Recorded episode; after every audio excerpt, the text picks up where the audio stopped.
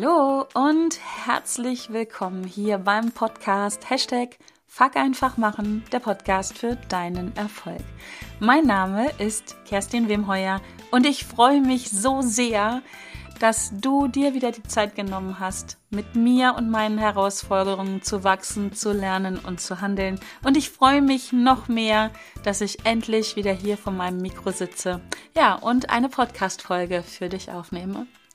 Und in dieser Folge geht es um meine größten Learnings, die ich erlangen durfte, die ich erfahren durfte, die sich gebildet haben durch den Besuch eines Schweigeseminars ähm, auf dem, in dem ich im August war. Und ich nehme dich jetzt mal mit auf diese Reise. Und zwar kannst du dir vorstellen, der Wecker klingelt und ich gucke auf meine Uhr und sehe 2.30 Uhr. Wow, fucking scheiße. Dazu musst du wissen, ich bin erst um 0.30 Uhr ins Bett gegangen, weil mein großartiges Patenkind am Tag vorher 18 Jahre alt geworden ist und das musste natürlich gefeiert werden und da durfte ich als stolze Patentante nicht ne fehlen. Das wollte ich mir nicht nehmen lassen. Also habe ich reingefeiert, habe zwei Stunden geschlafen und dann hat der Wecker geklingelt. 2.30 Uhr. Und dann bin ich aufgestanden, habe ja, mich noch ein bisschen frisch gemacht und bin zum Flughafen gefahren und bin von dort aus von Hannover über Frankfurt nach Salzburg geflogen und von Salzburg weiter gereist an den Mondsee. Und dort hat etwas auf mich gewartet, was ich mir zu dem Zeitpunkt noch überhaupt nicht vorstellen konnte und mich auch gefragt habe, warum mache ich das eigentlich? Warum zur Hölle habe ich mich darauf eingelassen? Und genau darüber, über das, was da passiert ist, was vorher passiert ist, was in den nächsten fünf Tagen in diesem Schweigeseminar und auch in der Zeit danach, jetzt sind gut zwei Monate vergangen, ähm, das möchte ich gerne mit dir teilen. Wie gesagt, meine größten Learnings aus diesem Besuch, aus dieser Zeit, wo ich fünf Tage geschwiegen habe, fünf Tage lang ja nicht für die Welt verfügbar war, nicht eingreifen konnte in das Geschehen dieser Welt, wo ich fünf Tage lang mein Handy ausgeschaltet hatte, fünf Tage keine Medien konsumiert habe, fünf Tage lang mit niemandem gesprochen habe, mit niemandem Blickkontakt hatte, ähm, bis auf zwei Personen, das löse ich gleich noch auf, und wo ich einfach fünf Tage lang mit mir war. Und in diesem Moment, wo der Wecker klingelte und ich zum Flughafen gefahren bin und auch auf der Reise dorthin, habe ich mich echt gefragt, warum zur Hölle mache ich das? Warum tue ich mir das an? Ich bin ein Mensch, der zumindest vor diesem Retreat nie ohne sein Handy war. Und wenn ich nie meine oder sage, dann meine ich das auch. Ich bin immer in greifbarer, in greifbarer Nähe meines Handys. Das hat auch sicherlich einen guten Grund. Mm, auf den ich hier gar nicht näher eingehen möchte. Wenn du mich ein bisschen kennst und mein privates, persönliches Umfeld, dann hast du eine Ahnung, warum. Auf jeden Fall gibt es für mich einen wirklich wichtigen Grund oder gab es für mich einen wirklich wichtigen Grund, warum ich immer erreichbar war, warum ich immer ja die Chance haben wollte, musste, ähm, kommunizieren zu können, um Hilfe zu holen, um Menschen zu informieren. Naja, egal. Long story short. Äh, dazu kommt, dass ich jemand bin, und jetzt plaudere ich mal so richtig aus dem Nähkästchen, ich kann besser einschlafen, wenn ich ein Hörbuch höre. Das ist ein liebgewonnenes Ritual, dass ich abends, wenn ich ins Bett gehe, mir Kopfhörer reinmache und ein Hörbuch höre. In der Regel schaffe ich ein, zwei Sätze und schlafe dann ein. Wenn du vielleicht auch bei Audible ähm, Hörbücher hörst, dann kennst du folgenden Satz. Audible, clever lesen. Meistens schaffe ich abends ich ein neues Hörbuch anfange, nicht mal diesen Satz und bin schon eingeschlafen. genau. Also, Kerstin nie ohne Handy, Kerstin einschlafen ohne Hörbuch, das gab es vorher eigentlich nicht. Und deswegen spruchte mir ständig diese Frage im Kopf herum, warum zur Hölle mache ich das? Und wenn ich ehrlich bin, habe ich auch vorher grandios den Versuch zu unternommen, unternommen, mich zu sabotieren, um es nicht zu tun. Trotz allem habe ich mich dort angemeldet, weil mir so bewusst war, und das konnte ich auch nicht mehr ignorieren, dass ich diese Zeit brauche, dass ich dieses Learning brauche, fünf Tage es mal nur mit mir selbst auszuhalten, mit mir, meinen Gefühlen, meinen Gedanken und all dem, was so in mir ist. Ohne Ablenkung, ohne Handy, ohne Hörbuch, ohne Gespräche mit anderen Leuten, ohne soziale Medien, ohne, ja, vielleicht blöde Spiele auf dem Handy. Du kennst das vielleicht. Ablenkung ist so viel da draußen und sie ist so herzlich willkommen, wenn es darum geht, eben nicht über sich selbst nachzudenken und was da drin so los ist und eben nicht mal vielleicht auch tiefer reinzugehen und sich auch die Ecken von einem selbst anzugucken, die vielleicht nicht so schön hochglänzend und mit Glitzer sind, sondern vielleicht eher dunkel und ein bisschen schmutzig oder versteckt. Genau. So, also ich bin dann dorthin gereist und um es vorwegzunehmen, ich habe das geschafft. Ich bin fünf Tage dort gewesen. Ich habe fünf Tage lang mein Handy ausgestellt gehabt. Ich habe fünf Tage lang mit wirklich niemandem gesprochen. Wirklich mit niemandem gesprochen, nicht ein einziges Wort. Ich hatte, ich habe kommuniziert, ja, das kann ich auch schon mal verraten. Und ich hatte auch mit den beiden Kursleitern Blickkontakt. Mit allen anderen Teilnehmern dieses Retreats nicht. Wir waren 17 Menschen, die sich entschlossen haben, in ja, in dieses, ich nenne es mal Experiment reinzugehen. Es waren einige dabei, die das schon mehrfach gemacht haben. Viele, viele wie ich das erste Mal. Aber wir haben nicht auf die, ja, ich nenne es mal in Anführungsstrichen normale Art und Weise kommuniziert über das gesprochene Wort. Auch nicht über Blicke. Und ähm, genau, also das habe ich geschafft. Und das ist übrigens auch ein, eine Ursache dafür, dass es so lange keine Podcast-Folgen gibt gegeben hat, weil sich für mich wirklich einiges dadurch geändert hat. Oder vielleicht, um es genauer zu sagen, ich habe mich verändert. Und zwar im Sinne von nicht, dass ich anders geworden bin, sondern ich habe wirklich ein Stückchen mehr zu mir selbst zurückgefunden. Und das ist einfach nur so schön.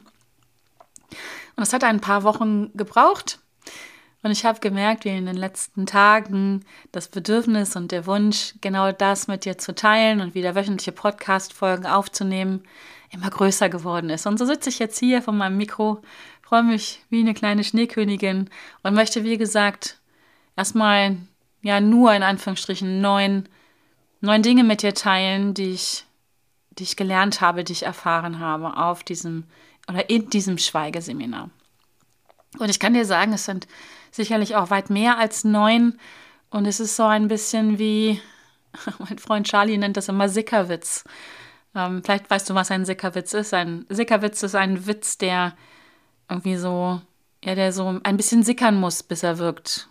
Und genau so ist es mit diesem Schweigeseminar. Ich merke, dass die Wirkung jetzt, es müssen so gut zwei Monate sein, wo ich wieder hier bin, es sickert durch, es verändert immer noch etwas. Und es gibt immer wieder Momente, wo es so Klick macht. Und ich denke, ah, ja, ja, jetzt, jetzt. Genau. Also der Prozess läuft, er ist noch nicht, noch nicht beendet. Das wird er vermutlich nie sein. Aber trotzdem habe ich das Bedürfnis, dir davon zu erzählen und mein Wissen und meine Erfahrungen, so heißt es ja auch in dem Titel dieses Podcasts, mit dir zu teilen. Genau, und jetzt so vielleicht ein bisschen im Schnelldurchgang, sonst wird das nämlich eine 5-Stunden-Podcast-Folge. Meine größten Learnings oder meine Learnings, die mir jetzt als erstes eingefallen sind aus diesem Besuch, durch diesen Besuch dieses Schweigeretreats am Mondsee im Zentrum. genau. Also mein eines meiner ersten Learnings war Schweigen ist nicht gleich Stille. Ich bin hingefahren und habe gedacht, ja, okay, dann schweige ich mal fünf Tage und dann finde ich zu mir und dann passieren tolle Dinge. So.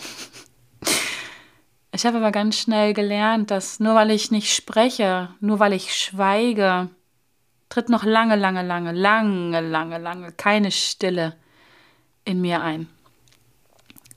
Sondern wenn ich nicht mehr spreche, habe ich festgestellt, dann sucht mein, mein, mein Verstand, mein Intellekt, mein Unterbewusstsein sich mit einmal halt einen anderen Weg, um beschäftigt zu sein, um eben nicht still zu werden, um nicht meine eigenen Gedanken zu hören, meine eigenen Gefühle wahrzunehmen und was in mir ist, sondern dann wird mit einmal die Tischdecke beim Essen mit dem Muster drauf unglaublich interessant. Dann erwische ich mich dabei, wie ich die Deckenplatten zähle oder wie viele Balken an der Wand sind. Ich überlege mir, wie ich die äh, Fransen von der Decke, auf der ich die Meditationen im Liegen mache, möglichst gerade hinkriege. Schweigen ist nicht gleich Stille. Das war eine meiner ersten Erkenntnisse. Denn dadurch, dass ich nicht spreche, dadurch, dass ich schweige, wird es noch lange, lange, lange nicht in mir still.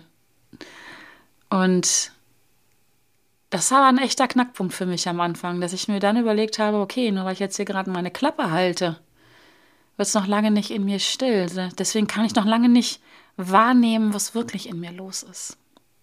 Sehr, sehr spannend und eine Erkenntnis, die mich auch heute immer wieder einfängt, dass ich einfach ja für mich unterscheide zwischen schweige ich gerade, spreche ich gerade nicht, kommuniziere ich vielleicht auch im besten Fall nicht mit anderen oder ist es wirklich still in mir? So still, dass ich mich selber wahrnehmen kann. Stille bedeutet zumindest für mich nicht, dass ich nicht denke, dass ich nicht fühle.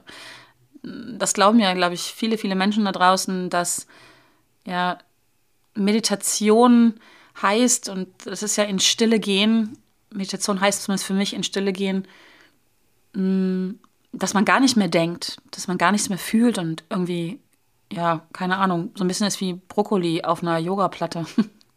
Yoga-Matte, nicht Platte.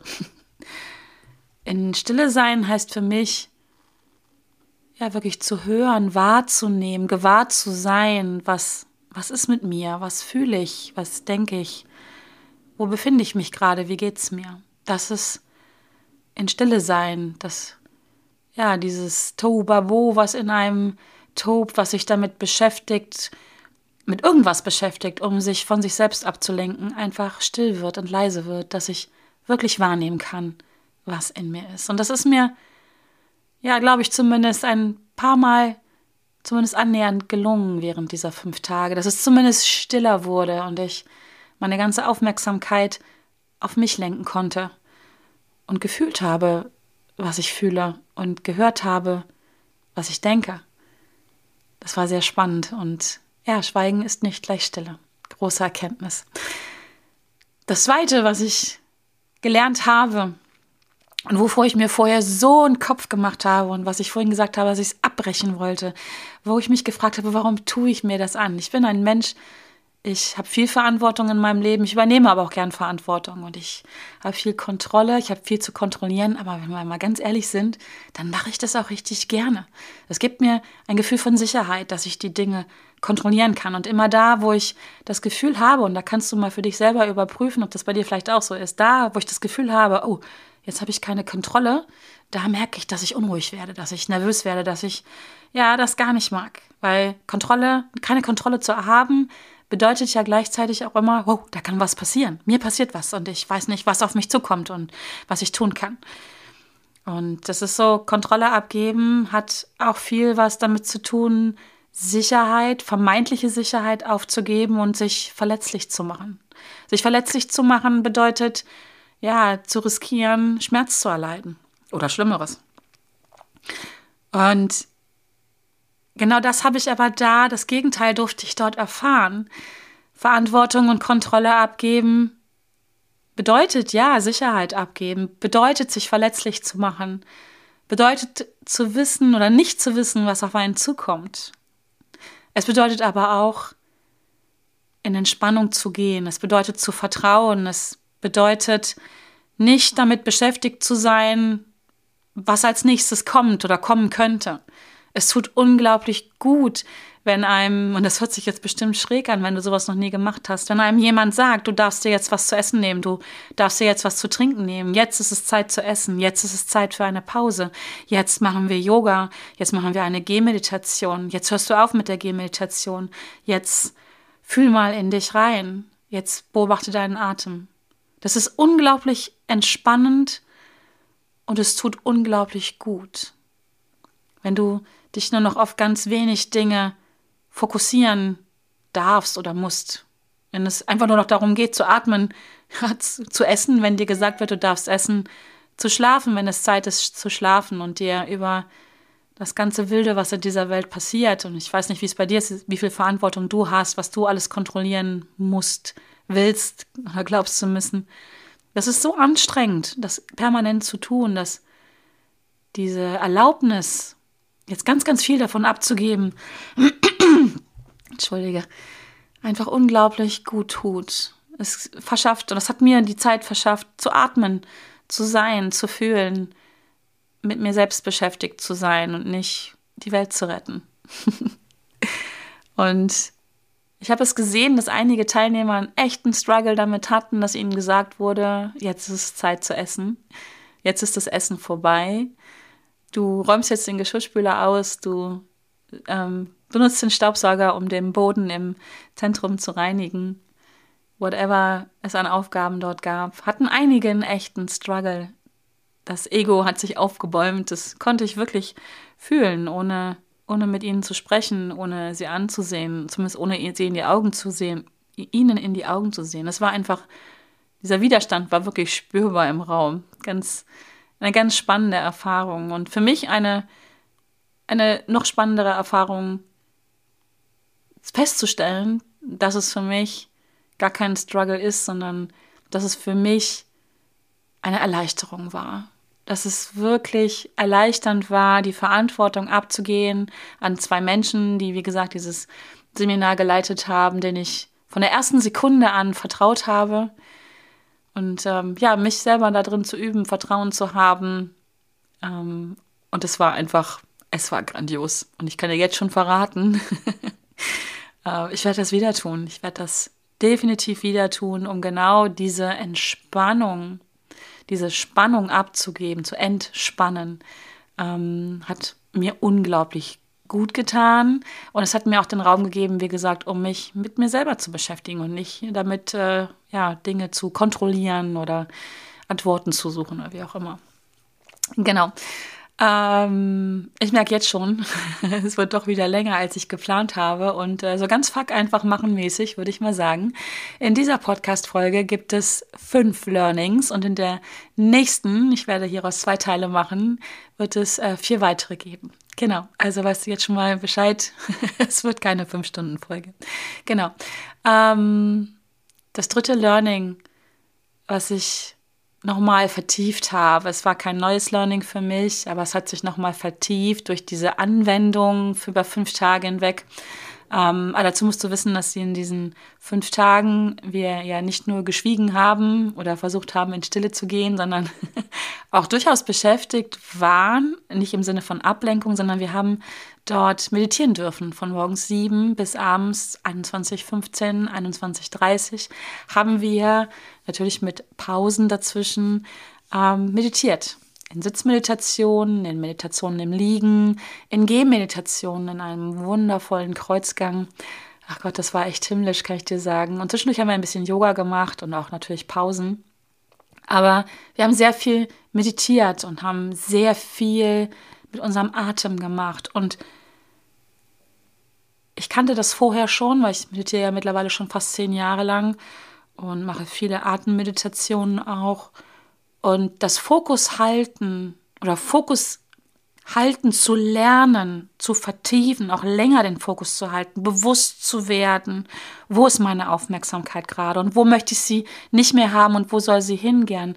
Durch das Atmen, das hat sich bei mir in diesen fünf Tagen nochmal vertieft, dass ich einfach gemerkt habe, wenn ich in einer Situation bin, die mir gerade nicht gut tut, wo ich wirklich Stress habe, wo ich Ängste habe, wenn ich dort mich auf meinen Atem fokussiere, auf meine Atmung achte und ich habe meinen Atem immer bei mir. Also es gibt, glaube ich, nichts, was ich sonst, also das Handy hatten wir vorhin.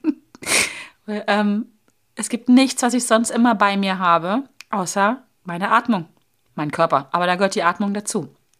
Und ich habe in diesen fünf Tagen noch mal mehr gelernt, meinen Fokus zu halten zu können, meinen Fokus, meine Aufmerksamkeit bewusst auf die Dinge zu lenken, die mir gut tun und bewusst wegzulenken von Dingen, die mir nicht gut tun.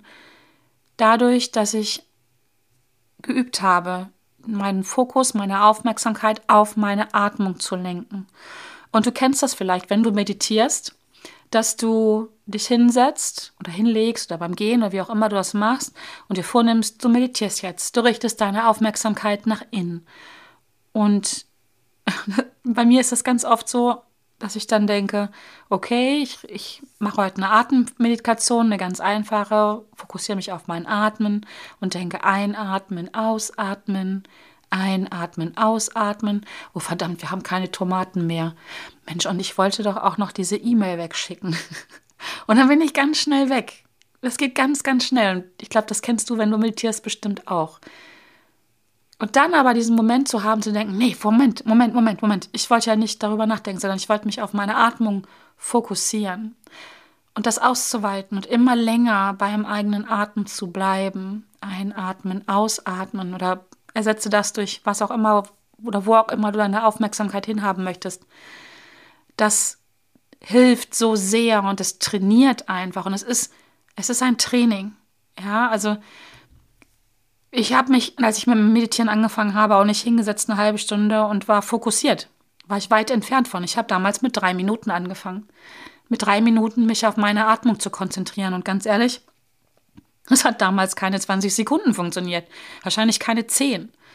Ja, und heute, heute mache ich das jetzt nicht stundenlang, aber auf jeden Fall eine Stunde lang oder auch anderthalb, dass ich einfach gelernt habe, Fokus zu halten, indem ich mich auf meine Atmung konzentriere. Und das habe ich dort nochmal vertieft und es war nochmal wirklich ein großes Learning, das zu trainieren, weil wenn ich es schaffe, meine Aufmerksamkeit ganz gezielt auf meine Atmung zu richten, dann kann ich auch meine Aufmerksamkeit überall anders hinrichten, wo ich das möchte, ganz bewusst und nicht mehr unbewusst abzuschweifen, weil wir brauchen noch Tomaten und ich muss da noch diese E-Mail schreiben. Genau. Ähm, ein, ein weiteres riesiges Learning möchte ich auch noch mit dir teilen. Und das ist, ja, ich muss, muss über mich selber schmunzeln, als ich das gemerkt habe. und wenn du mich kennst, dann hast du vielleicht, dann weißt du es. Und wenn du mich nicht kennst, hast du vielleicht eine Ahnung davon. Und ähm, ja, ich muss zugeben, ich neige dazu, manchmal eine kleine Drama Queen zu sein. Das hat ganz viel mit meiner Persönlichkeit zu tun. Ich habe recht hohe Werte oder einen recht hohen Wert in der sogenannten Volatilität, in der emotionalen Stabilität und wie ich auf Stress reagiere. Und wenn Stress in meinem Leben ist oder wenn ich glaube, es könnte stressig werden, neige ich zur Drama Queen.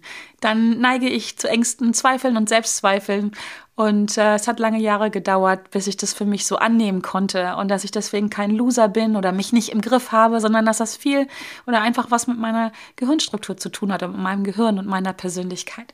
Und meine ja, ähm, Amygdala und mein Hippocampus, also das sind die beiden Teile im Gehirn, die dafür verantwortlich sind, äh, die sind einfach ein bisschen sensibler als bei anderen Menschen, bei vielen anderen Menschen. So hoch ist mein Wert. Genau. Und ähm, das ist einfach so und ich kann da heute sehr liebevoll mit umgehen. Und es wird auch immer so bleiben, dass ich schneller, zumindest als andere, und ich möchte mich da gar nicht vergleichen im Sinne von, ich mache mich damit klein oder so, sondern mein Gehirn registriert Gefahren, so würde ich es mal sagen, halt schneller als andere Gehirne. Das hat sicherlich einige Nachteile. Ich bin halt dann tendenziell schneller gestresst, neige schneller zu Zweifeln und Selbstzweifeln. Mm, aber es hat auch viele Vorteile. Ja, da geht eine hohe Energie mit einher und äh, ich ja, bleibe nicht lange in Situationen drin, die einfach doof sind. ähm, das ist so der Vorteil. Okay, äh, was ich aber eigentlich sagen wollte ist, ich neige dazu. Und es, wie gesagt, das wird auch immer so bleiben. Die Frage ist ja nur, wann werde ich bewusst, dass es so ist, dass ich gerade im Drama drin bin und wie entscheide ich mich dann? Möchte ich da länger drin bleiben, weil von außen ein Impuls gekommen ist? Oder ja, muss nicht von außen sein, sondern kann auch einfach so in meiner inneren Welt was gewesen sein, was mich getriggert hat. Und dann entscheide ich ja irgendwann, meistens so nach 90 Sekunden, dann, ne, dann ist dieser erste Impuls klingt ab. Danach ist es eine, nach 90 Sekunden ist es eine, ja, meistens unbewusste Entscheidung, aber es ist eine Entscheidung, im Drama drin zu bleiben. Die Entscheidung dafür, sich den Trigger wieder aufzurufen, ob der im Außen oder innen ist, ist an der Stelle egal, um dann weiter, ja, äh, traurig zu sein, wütend zu sein, beleidigt zu sein, whatever. Das Bewusstsein dieses oder das Wissen darum hilft, aus dem Drama auszuschreiben, auszusteigen. Und mir hat oder mir hilft mittlerweile sehr, wenn ich merke, wenn ich bewusst bin, dass ich im Drama drin bin, ähm, eine Überprüfung. Und das ist eine Frage, die möchte ich gerne mit dir teilen. Ähm, und das ist immer die Frage, jetzt und hier, ist wirklich, ist es gerade wirklich dramatisch oder ist es nur in Anführungsstrichen in meinem Kopf? Und das zu überprüfen, um dann in der Regel zu 99,9 Prozent nämlich festzustellen, Jetzt und hier ist gerade alles gut. Das Drama findet in meinem Kopf statt. Entweder denke ich über Dinge nach, die in der Vergangenheit liegen, die irgendwann mal passiert sind und hole mir die wieder rauf. Das ist dann oft so der Trigger. Oder aber ich mache mir Gedanken oder Sorgen über das, was passieren könnte. De facto ist in den meisten Fällen das Drama, wie gesagt, in meinem Kopf was sich dann auf meinen Körper überträgt, ne, dann kommen die Gefühle dazu und dann fühlt sich's echt an, als wenn es im Hier und Jetzt wäre. Und deswegen, das habe ich da gemerkt, weil wenn du still wirst, wenn du Zeit hast, mit dir selber dich zu beschäftigen, dann wird dein Unterbewusstsein unglaublich kreativ, um dich abzulenken. Und dann schickt es dir Dinge hoch, die ja bearbeitet werden wollen. Und dann neigen wir alle, glaube ich, oder fast alle dazu, ins Drama reinzugehen und uns ja, Ängste aufzurufen, Gedanken zu machen über Dinge, die gewesen sind oder sein werden. Und mir hilft es so wahnsinnig gut. Also wie gesagt, im Retreat war das so, aber jetzt auch heute hilft es mir immer wieder, dass wenn ich merke, ich bin im Drama drinne, mir die Frage zu stellen, was ist jetzt? Jetzt in diesem Moment. Ich atme, also lebe ich. Dann wird es mir gut gehen ja, dass dabei unangenehme Gefühle sind, dass die Situation anstrengend ist, vielleicht auch gerade was Schmerzhaftes passiert. Das steht mal auf einem anderen Blatt. De facto aber ist die Frage, geht es mir jetzt gut? Atme ich noch? Und solange ich atme, bin ich am Leben. Und dann ist erstmal alles gut. Das ist jetzt stark vereinfacht. Und wenn du jetzt gerade merkst, wow, die Kerstin erzählt aber gerade eine ganz schön Bullshit und die hat keine Ahnung, wie es mir jetzt gerade geht oder was bei mir los ist. Wenn ich dich gerade so richtig schön trigger, herzlichen Glückwunsch. Dann darfst du da genauer hingucken. Und vielleicht hilft dir in Zukunft, wenn du im Drama bist, genau diese Überprüfung auch. Was ist jetzt? Atme ich gerade? Was ist jetzt wirklich jetzt in diesem Moment gerade los? Ist jetzt wirklich der Grund, sich Sorgen zu machen? Ich glaube, 95 Prozent aller Sorgen, die wir uns machen, sind unnötig. Wahrscheinlich sogar mehr. Und wenn wir uns Sorgen machen, wenn wir gestresst sind, wenn wir Ängste haben, dann können wir nicht gut denken. Dann können wir eigentlich gar nicht denken, weil unser Gehirn sich ziemlich weitestgehend abschaltet, weil wir im sogenannten Überlebensmodus drin sind. Und dann können haben wir keinen Zugriff mehr auf all die Erfahrungen und all das Wissen, was wir haben. Das heißt, wir können gar keine guten Lösungen finden, wenn wir im Drama drin sind. Und da hilft es, sich einfach die Frage zu stellen, was ist hier und jetzt? Sich einfach mal umzugucken, ja? Findet da gerade wirklich eine Katastrophe statt? Oder ist es einfach in Anführungsstrichen nur in meinem Kopf? Es geht einfach darum, sich dann zu beruhigen, um in einen Zustand zu kommen, wo ja du oder ich oder wer auch immer auf all das Wissen, auf all die Erfahrungen, die wir haben, zugreifen können. Um vielleicht auf die Idee zu kommen, jemanden zu fragen, der davon Ahnung hat. Jetzt und hier ist alles gut. Fragezeichen, Ausrufungszeichen. Mein Learning, Drama muss nicht sein. Mit Drama, wenn wir ins Drama reingehen, dann tun wir das auch oft und oder ich, ich kann nur von mir sprechen, um Aufmerksamkeit zu generieren, damit uns jemand hilft, weil wir irgendwie schon intuitiv merken, oh, ich komme jetzt nicht drauf. Zu weinen, zu schreien, zu fluchen, zickig zu werden, wütend zu werden, hilft in der Regel dabei, dass wir Aufmerksamkeit generieren von anderen Menschen, die uns dann helfen. Wäre es nicht viel einfacher, viel, viel weniger schmerzhaft, viel, ja, einfacher, nicht ins Drama zu gehen, in einem guten Zustand zu bleiben oder sich möglichst schnell wieder rauszukommen und im Zweifel dann auch um Hilfe zu bitten und nicht jemand anders anzupumpen oder zu schluchzen oder zu weinen und keinen Ton rauszukriegen. Drama muss nicht immer sein, war mein großes Learning und es gab so zwei, drei Momente, wo ich gemerkt habe, jetzt rutsche ich rein, rein ins Drama, weil ich mir ja in meiner, in meinem Kopf Erinnerungen aufgerufen haben, die in meinem Leben sehr schmerzhaft waren. Und dann war ich sofort wieder drin im Schmerz und es hat wehgetan und ich habe angefangen zu weinen. Das ist auch alles in Ordnung und das, darüber können auch viele Dinge verarbeitet werden. Die Frage ist nur, wie bewusst bin ich dann? Wie bewusst treffe ich die Entscheidung, da drin zu bleiben und wie lange bleibe ich da drin? Genau. Und das Letzte, was ich inzwischen in dieser Folge mit dir teilen möchte, ist, Trigger als Chance zu sehen. Neben mir war ein junger Mann im, im Retreat auf seiner Matte die ganzen fünf Tage. Und ich habe echt gemerkt, der triggert mich. Der hat so laut geatmet, der hat seine Bewegung so groß gemacht und einige anderen Sachen. Und ich habe aber für mich sehr schnell erkannt oder mir die Frage gestellt, warum triggert mich das? Warum regt mich das jetzt auf? Was, was passiert da in mir drinne, dass ich mich darüber aufrege? Und ich habe erkannt, dass dieser Trigger, das, was mich im Außen triggert, und du kannst für dich vielleicht diesen jungen Mann durch irgendwas anderes ersetzen, durch deine Schwiegermutter oder die Kollegin, die dich nervt, oder der Chef, der dich nervt, oder deine Kinder, oder vielleicht auch ich in dieser Podcast-Folge. Nutze es als Chance, um dich zu fragen, wirklich zu fragen, warum triggert mich das? Was macht es mit mir? Vielleicht wird ein Wert verletzt. Vielleicht macht derjenige etwas, was du dich nicht traust. Vielleicht macht er etwas, was du nicht in Ordnung findest. Trigger als Chance anzusehen und daraus zu wachsen, daraus Veränderungen im eigenen Inneren zu kreieren, das ist eine echte große Chance. Und wenn du auch hier ins Drama reingehst und wenn du dann im Außen bleibst und auf dem anderen rumhackst und die Verantwortung bei anderen suchst und sagst, die sind schuld und der ist doof, nimmst du dir selber die wahnsinnig große Chance zu wachsen und zu sehen, was ist mit dir los? Weil wir können nur im Außen etwas sehen, etwas erkennen. Uns kann nur im Außen etwas triggern, was in uns ist, was wir selber erkennen, was wir vielleicht von uns kennen, was wir an uns nicht mögen. Genau. Das war's. Also, nächste Folge geht's weiter. Ich werde die auch gleich im Anschluss aufnehmen. Da gibt es vier weitere große Learnings aus meinem Besuch eines Schweigeretreats.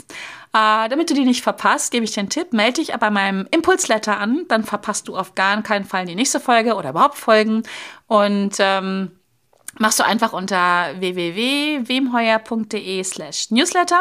Freue ich mich, wenn du dabei bist. Trag dich unbedingt ein, weil das werden wir die nächsten Monate weiter ausbauen. Da wirst du viele, viele spannende Infos bekommen. Keine Sorge, das wird nicht sehr werbelastig sein, sondern es geht wirklich darum, Impulse zu setzen. Also in diesem Sinne freue ich mich, wenn du in der nächsten Folge auch wieder mit dabei bist, wenn es wieder heißt Hashtag Fuck einfach machen, der Podcast für deinen Erfolg. Und ich würde mal sagen, bis gleich. Tschüss.